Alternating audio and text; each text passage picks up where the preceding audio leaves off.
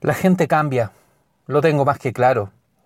Muchas veces personas que partieron contigo quedaron no más abajo o más arriba y eso hace de que las actitudes de ellos hacia ti cambien, no importando si fueron tus amigos, tus mentores, tus maestros o incluso si tú fuiste uno de los primeros que creyó en ellos. En Street Digital Marketing te contaré de que esto no es privativo de todos los referentes que seguimos en el marketing, en el emprendimiento o en la profesión que sea, sino que también nosotros estamos en constante riesgo de caer en el mismo error, error que yo he llamado el efecto Laruso. Y bueno, ¿qué es el efecto Laruso? Lo vamos a explicar en la calle porque Fausto ya está apurando, ya está presionando para que nos vayamos a la calle a este último capítulo de la temporada de Street Digital Marketing. Nos vamos volando a la calle.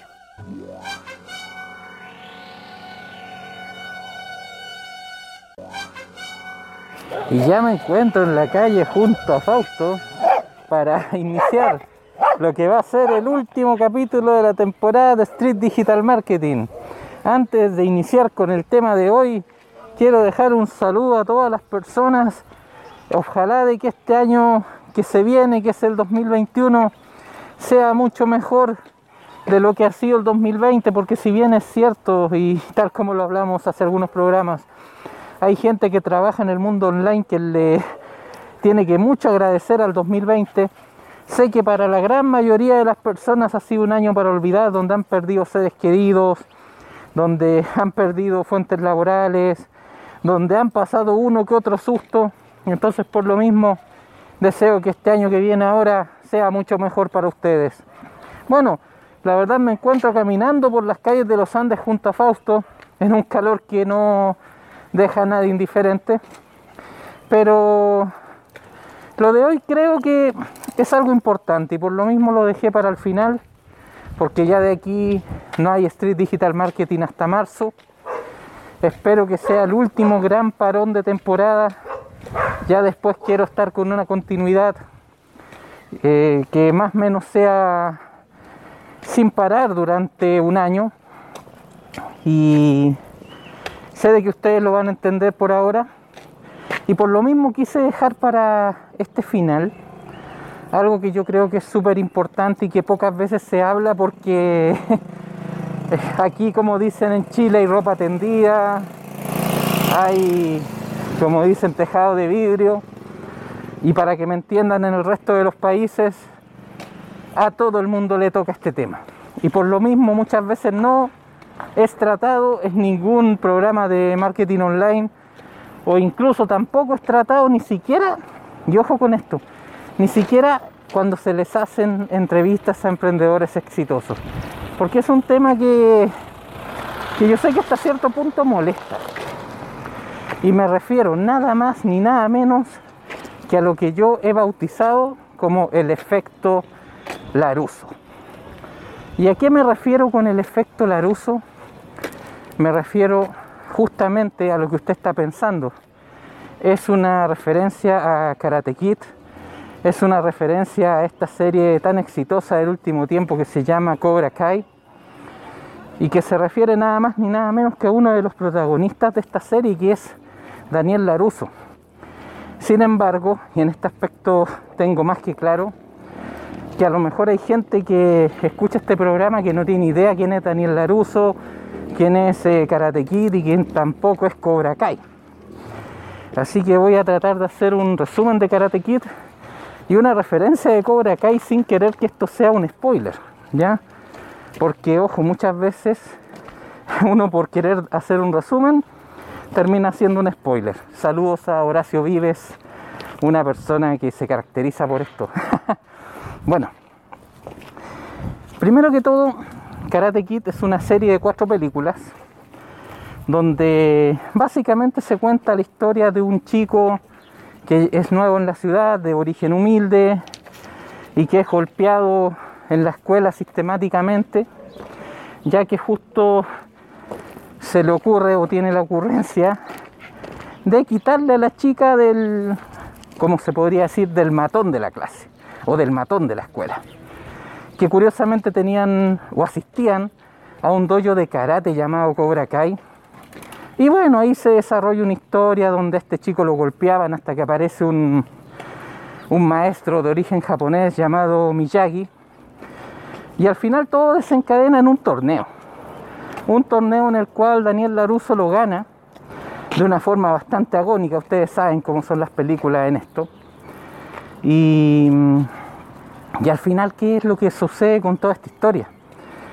Que la persona que sale segunda es la que origina la serie Cobra Kai, 20 años después. Porque ustedes saben, pues muy pocas veces la gente se acuerda de quién sale segundo, pocas veces se acuerdan de quién pierde, ¿ya? Casi como dicen por ahí en una popular canción, todo se lo lleva el ganador. Y, la vida comúnmente es así. Entonces, ¿qué ocurrió con esto? De que se armó una serie llamada Cobra Kai, en la cual se muestra el resurgir de esta persona de quien salió segundo que se llama eh, Johnny Lawrence. Pero ¿qué es lo que ocurre? De que en el intentanto de esta serie se vuelve a topar con quien lo derrotó. Justamente con Daniel Laruso. Pero ahora el mapa cambió. Porque Daniel Laruso ya no es el joven humilde, desvalido, que tuvo que llegar un maestro para enseñarle karate y poder defenderse. No. El tema ya no es así. Ahora Daniel Laruso es un connotado empresario, dueño de Autogrupo Laruso. O sea, una persona que lejos de tener problemas económicos, ostenta de su riqueza y muchas veces hace jugadas que al final para lo único que sirven es para ampliar su poder y, por qué no decirlo, pisotear a quienes se le ponen en el camino. Bueno, obviamente para él, Cobra Kai era un mal recuerdo. Y cuando vio que Johnny Lawrence estaba resurgiendo con esto, resurgiendo Cobra Kai, él le puso en pie encima. Y hasta aquí va a llegar el spoiler porque no es la idea empezar a... La idea es que la gente también vea la serie y se haga una propia opinión. Pero ¿por qué hablo esto? Porque justamente el programa de hoy se llama El efecto Laruso. ¿Y a qué me refiero con el efecto Laruso? Les voy a contar una historia. Una historia que es muy común a diversos emprendedores, es muy común incluso a personas que partieron desde abajo en lo que es el marketing digital, el diseño web y que con el tiempo han ido creciendo. ¿Qué es lo que pasa? Que parten muy humildes. Parten pidiendo que les des like, de que compartas sus programas, sus publicaciones, que te suscribas a sus cursos. Parten, como se podría decir, de una forma muy humilde, incluso hasta servicial. Con el tiempo, muchos de ellos van creciendo al punto que ya no tienen tiempo para contestarte los correos, ya no tienen tiempo para atender tus dudas de la forma que lo atendían antes. Y es obvio, ya no lo visitan 10 personas, lo visitan 1000. Ese curso ya no lo pueden actualizar tan seguido y es común que muchas veces, aunque ellos sean muy buenos, tengan cosas desactualizadas de mucho tiempo porque no les da la, el time blocking o la disponibilidad horaria. Con ello la imagen va creciendo, el boca a boca también, porque hay gente que trabaja bien. Y al final, ¿qué es lo que ocurre? Muchas veces pasa que a esas personas que tú les pedías like, a esas personas que tú les pedías que te apoyaran, a esas personas que, sí, esas personas que fueron los que te bancaron en un inicio, tú después ya no tienes tiempo para hablar con ellos tú después ya no tienes la posibilidad de atenderlos cercanamente. ¿Terminas qué? Terminas subcontratando personas para que atiendan a esos que estuvieron contigo al inicio. Y al final vas creciendo en una espiral en el cual implica alejarte de quienes te apoyaron o te bancaron. Junto con eso, no solamente tú te alejas de esta gente, sino que también empiezas a conocer otro tipo de personas personas con más poder, personas con más influencia, personas con otro tipo de, intereses. Entonces a veces te sale mucho más rentable juntarte, qué sé yo, con el dueño de otro emprendimiento gigantesco o con alguien influyente que juntarte con esa persona que lo único que tiene para darte es un like. O lo único que tiene para darte es un gracias por un correo, ¿ya? Entonces, ¿qué es lo que va pasando? La vorágine va creciendo y al final, ¿cuál es tu solución para mantener el contacto con esas personas? Con las personas que te bancaron en un inicio. La solución no es nada más ni nada menos que crear servicios premium. ¿Para qué? Para volverle a cobrar un poco más a esa gente. ¿Por qué? Por tener contacto contigo. Y esta espiral crece, crece y crece. ¿Qué es lo que ocurre? Que muchas veces esos fans que estuvieron contigo desde un inicio ya te empiezan a ver lejano, te empiezan a ver ausente. O sea, usted señor emprendedor, Usted, señor marketer online, ha cambiado completamente. Ya no es la persona humilde que partió pidiendo que lo escucharan, que lo recomendaran, no. Ahora usted es un empresario que solamente toma a las personas que le sirven para algo. Y para que no se note, ha contratado un equipo de soportes o un equipo de personas que están para responder dudas, aunque sea sacarlas de Google para dejar tranquila a esa gente. Para que no crean de que te agrandaste, para que no crean de que, que al final tú estás en otra dimensión, aunque claramente lo estás. Si no les suena conocida esta historia, es bueno que la conozcan, porque tarde o temprano a todos nos va a pasar. Absoluto y totalmente a todos yo les voy a ser honesto, a mí no me ha ocurrido, todavía no, pero puede pasarme. Y de hecho estoy en riesgo que me pase porque a mí basta que me lleguen dos clientes más o un cliente más y el tema se termina. Ya no podría estarlo atendiendo a todos. A lo mejor ya mis WhatsApp van a ser más cortos, a lo mejor mis respuestas en las redes sociales van a ser menos y va a empezar a crearse el símbolo de la imagen de que uno está distante. Y así pasan las cosas, así suelen ocurrir. Entonces, ¿qué es lo que les quiero decir con todo esto? Lo que les quiero decir es que me gustaría tener una respuesta mágica, una fórmula para decirles cómo operar ante esta situación. Pero la verdad es que es difícil hacerlo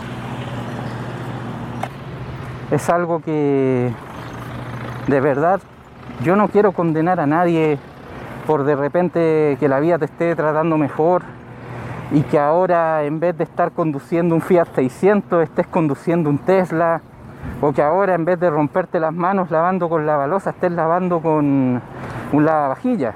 No, no es eso, es más, a mí me encanta que le vaya bien a la gente. Sin embargo, esa ecuación de mantener la cercanía con el crecer como dueño de un emprendimiento o incluso mantener el equilibrio personal, yo lo veo a veces súper complejo. Lo veo súper difícil de hacer. Y por lo mismo, siento yo de que más allá de proclamar una perfección, tenemos que siempre estar dispuestos a mejorar. Tenemos que estar siempre dispuestos a, a tener una actitud que nos diga, oye, en estos momentos me estoy yendo muy para el cielo, y a lo mejor no estoy siendo fiel con quienes fueron fieles conmigo en un inicio. Y hay que bajar algún cambio. O sea, no podemos enmascarar en las cosas premium el tener el contacto con nosotros. Es complejo, la verdad es muy complejo lo que le estoy hablando. Por lo mismo lo dejé para el final. Porque más allá de dar una solución, a mí me encantaría que ustedes me dieran lo que me dieran sus puntos de vista ahí en las cajas de comentarios, tanto de la página como de las redes sociales o de la plataforma de podcasting que usted esté escuchando. Me encantaría saber lo que usted piensa, lo que usted cree sobre este tema tan controversial que a lo mejor le estoy confirmando a ustedes, porque yo creo que a todos nos puede pasar y de hecho nos va a pasar.